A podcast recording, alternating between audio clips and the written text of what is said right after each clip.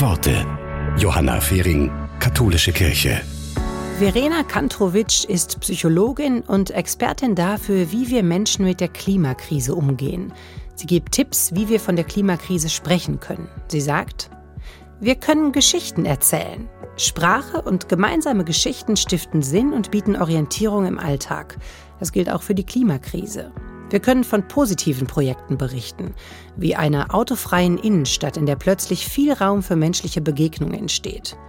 Wir können sehen, wie praktisch und sinnvoll es ist, ein Sharing-Auto jederzeit fußläufig erreichen zu können. Statt Angst und Schuld können wir so Hoffnung, Freude und Ehrfurcht wecken.